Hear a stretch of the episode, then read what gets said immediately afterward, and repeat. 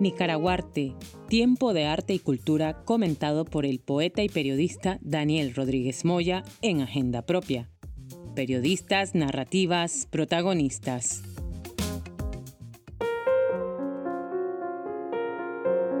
Este miércoles, la poeta Yoconda Belli recibía en Salamanca, España, el premio de poesía iberoamericana Reina Sofía. En un acto solemne la Universidad, Belli se convertía en la tercera nicaragüense tras Ernesto Cardenal y Claribel Alegría en recoger este importante galardón de las manos de la reina emérita de España. En la mesa presidencial, la vicepresidenta del Gobierno de España y ministra de Trabajo, Yolanda Díaz, a la que Yoconda Belli apoyó durante la última campaña electoral. También el rector de la Universidad de Salamanca, Ricardo Rivero, que fue el encargado de abrir una ceremonia en la que no faltaron las continuas alusiones a la situación de exilio que padece la poeta y en general a las circunstancias actuales de una Nicaragua convertida en una cruel dictadura a ojos de toda la comunidad internacional. El pensamiento recuerda a los tiranos su último destino la cultura también tiene tal fin. Adoramos como escribe Gioconda Belli, es precisa, cálida y a la par temperada, revolucionaria crítica con los fascistas, se llamen o se quieran llamar como se llamen, y habitada como mujer del emblemático espíritu de la justicia natural, el de Antígona.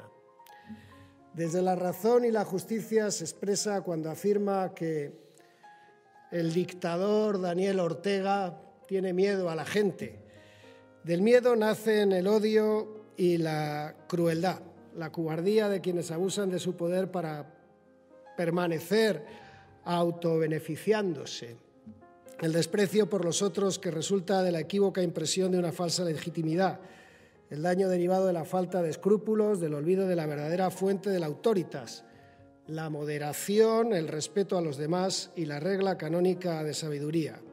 Cuidado siempre con quienes demuestran un excesivo apego por estar en el gobierno. Contra la gibris y el miedo festejamos la poesía. Ana de la Cueva, presidenta del Consejo de Administración de Patrimonio Nacional, institución que convoca el premio, también se refirió a la escritora nicaragüense en términos similares. En el caso de Yocanda Belli, al valor literario indiscutiblemente inspirador del conjunto de su producción, se une de forma inseparable otro valor, el de su coraje vital, que impregna de valentía y fuerza tanto su obra como su historia personal. Ha estado siempre haciendo frente a las injusticias, a la tiranía, luchando por la libertad, apoyando la cultura y dando voz a la mujer por encima de cualquier frontera. Nicaragüense de nacimiento y de corazón, nos gusta que se considere ciudadana del mundo y que no permita, no se resigne a que le arrebaten su país y decida llevarlo en el bolsillo.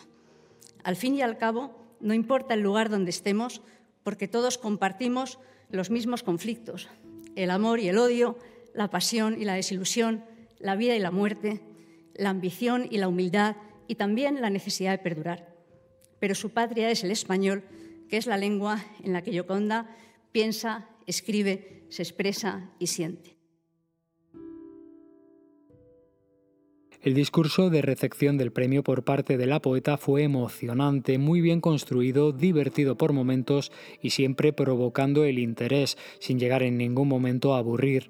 A pesar de que la escritora apostó por relatar una trayectoria y circunstancias vitales de sobra conocidas, lo narró con tal verdad que pareciera que lo hacía por primera vez y en eso radica en parte la magia de Ioconda Belli. Construye con palabras y la capacidad de seducción que hace que mil veces que la escuches leer el mismo poema o relatar la misma historia siempre se nos dibuje como nueva. Es duro el exilio, pero en España he sentido lo que más se añora en los destierros, la sensación de pertenencia. Me ha rodeado un círculo de personas infatigables en su búsqueda de la literatura, el arte y la ciencia como modos insustituibles de conservar la tabla de salvación de la cultura en la marejada contemporánea que no sabemos a qué playas nos arrojará. Me he percatado cuando creí quedarme sin nada que pertenezco a ese aliento común, ese fluido vital de un humanismo beligerante que aquí coincide en el mismo idioma. En esa sopa primigenia de las palabras y las ideas, existo, floto y sé quién soy.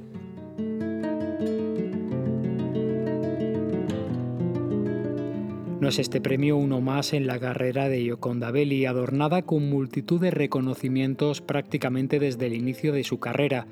Por eso era un buen momento para echar la vista atrás, para volver a aquella muchacha inquieta que encontró en la poesía el camino para entender el mundo y así lo lleva haciendo desde entonces para incidir en el de los demás. Hoy es un día feliz para mí.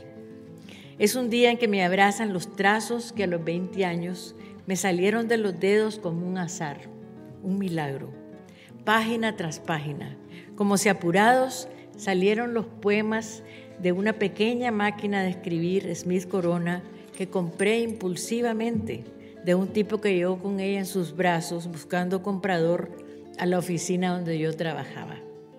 Estaba apenas recibiendo mi primer salario en un sobre blanco y nada me pareció mejor idea que comprarla.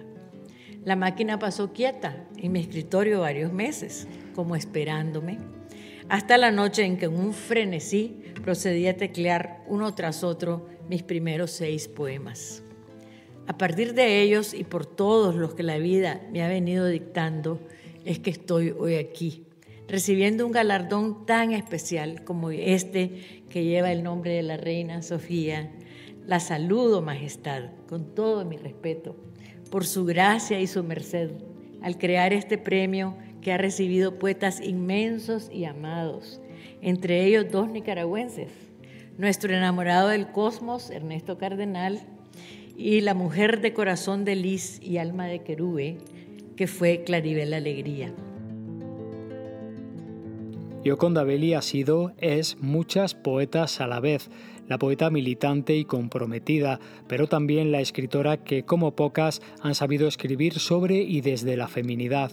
Doy fe del tiempo y los escollos encontrados para reivindicar la mirada femenina y dar plenos poderes a una experiencia humana que por siglos no lograba expresarse fuera de los límites de convenciones morales y religiosas que relegaban a la mujer a un rol marginal y sometido un cuerpo tan extraordinario y complejo como el que da forma y reproduce la vida, ha sido adorado, pero también temido.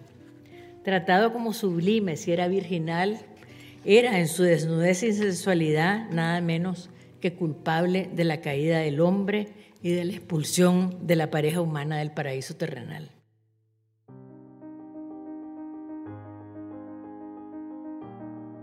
Echar la vista atrás es reconocerse como parte de una tradición, como un eslabón en la sorprendente historia poética de un país pequeño, sí, pero a su vez inmensa república de las letras. Pero como decía Claribel Alegría, la poesía salva. Y el destino me hizo nacer en un país de poetas que se convirtieron en mentores y, y defensores de mi manera de ejercer la poesía. Desde niños los nicaragüenses no hemos tenido más que un héroe indiscutible, Rubén Darío. Ningún guerrero o político ha sido tan motivo de orgullo ni ha marcado la identidad nacional como él. Gracias a él, la poesía ha formado parte de nuestras vidas de tal manera que decimos que en Nicaragua todo mundo es poeta hasta que no se demuestre lo contrario. No hay quien no haya intentado escribir poesía, es un deporte nacional. El título de poeta es de tanta consideración allá que se usa como en otros países el de doctor o licenciado. Yo, por ejemplo, soy la poeta Belli. Serlo me ha servido en la vida cotidiana hasta para que un policía me detuviera en medio del tráfico solo para decirme que le honraba detenerme porque le encantaba mi poesía. Otro que me iba a multar miró mi nombre en la licencia y me dijo, ah, usted es la poeta. Váyase pues, no la multo. Quizás esto le sirva como anécdota para uno de sus poemas. Por desgracia, policías como esos han desaparecido de las calles de Nicaragua.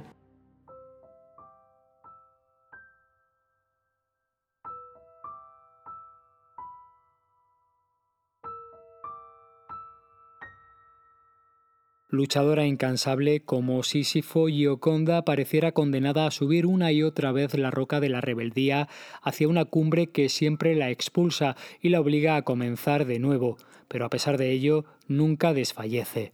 Matar la muerte fue nuestra alternativa. La lucha como se vivió en el proceso que acabó con la dictadura somocista fue una hazaña de la imaginación que inspiró su propia época. Mi cuerpo se metamorfoseó en el cuerpo del país y los amores humanos y ciudadanos se confundieron en uno solo. Este es mi segundo exilio. Mientras en el primero fui perseguida por la dictadura de Somoza por ser sandinista, ahora paradójicamente un sandinismo despótico me persigue. Si en el anterior tenía 25 años, esta vez 40 años me separan de aquella muchacha que soñó con ver sus sueños cumplidos. Lo más triste, por supuesto, es que se cumplieron y luego se convirtieron en una cruel pesadilla. En la pesadilla, el régimen nicaragüense ha puesto en la guillotina la libertad de pensamiento. La emprendió contra más de 3.000 ONG y ilegalizó 30 universidades, los centros de pensamiento y todos los medios independientes.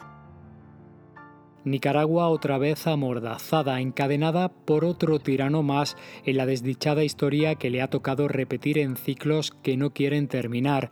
Pero no es Nicaragua, no es Centroamérica, es el mundo el que está en llamas.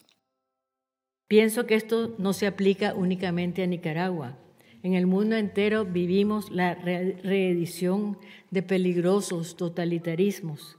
Tras tantos esfuerzos por conquistar la paz, Después de la Segunda Guerra somos otra vez testigos de guerras cruentas y de una comunidad internacional que parece ha, perdido los recursos para detener las respuestas bélicas radicales. Nos vemos forzados a ser observadores de las muertes súbitas y del dolor y la desesperanza de esos llamados daños colaterales que quienes imparten la muerte justifican sin arredrarse. Si después de la pandemia pensamos que ese mal común nos dejaría un mayor aprecio por la vida y una revalorización de los oficios de cuidarla, la realidad es que hemos visto renacer la agresividad de la polarización política.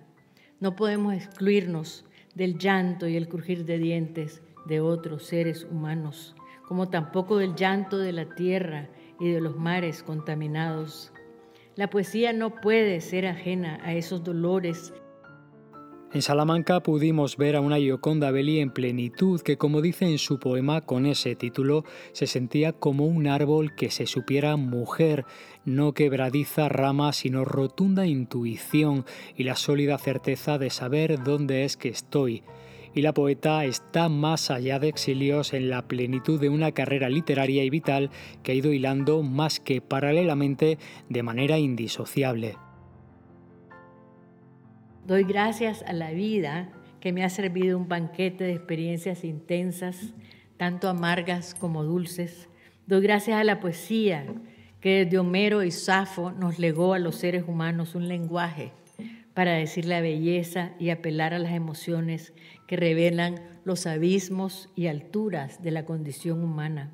Un lenguaje íntimo, pero que nos hace reconocernos y sumergirnos en la corriente de historias y experiencias que nos han construido como especie.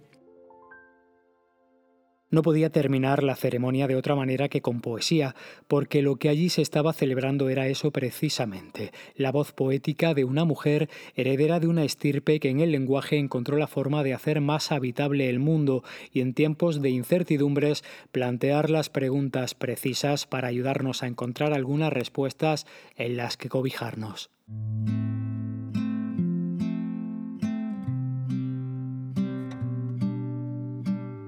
Y en esta época incierta, pregunto, ¿tiene patria el dolor? Voces condenan a quienes sienten como propio el ardor de los naufragios, la espalda que sangra del azotado.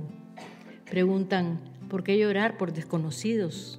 Esos que no comparten su historia, su idioma, su pan de cada día.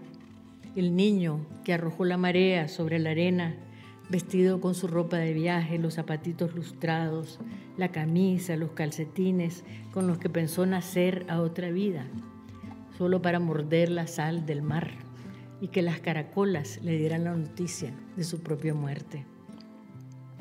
Tiene patria el dolor. Tiene el corazón grabado un mapa donde solo cabe la propia geografía. Ningún hombre es una isla, dijo el poeta John Donne, y también dijo, la muerte de cualquier hombre me disminuye porque soy parte de la humanidad. Nunca mandes a preguntar por quién doblan las campanas, están doblando por ti. Las campanas del mundo están tocando arrebato. Fronteras y cadalzos, ciudades y escuelas, plazas y el mar se han llenado de pálidas imágenes envueltas en sudarios. La desolación ronda la dulce comodidad de nuestros días orada nuestra cotidiana indiferencia. Algún día llegarán por nosotros. Entonces lamentaremos la mirada que rehúsa dolerse por el condenado a muerte, por la ciudad arrasada, por los decapitados, por la mujer lapidada por adúltera. Hay quienes miden cuántas lágrimas derraman por esto o lo otro, como si no abundara el agua en nuestros cuerpos, tanto como las aguas en que se ahogan los que abandonan el único sol que podrían llamar suyo para abordar los barcos de los despojados. Cada muerte nos disminuye. Con palabras engañamos el corazón. Vociferamos contra la violencia mientras la invocamos. Anda trasnochada la solidaridad, huyendo por las rendijas de razones filosas que en vez de sobar el alma, la cuchillan. Doblan por nosotros las campanas y hay que recuperar las patrias del dolor atreverse a borrar las fronteras, cometer la osadía de la compasión. Confío en la osadía de España. Muchas gracias.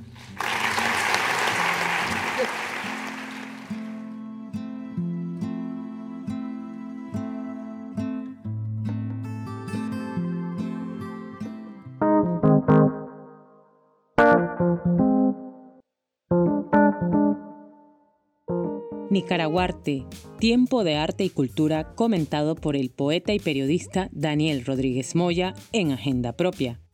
Periodistas, narrativas, protagonistas.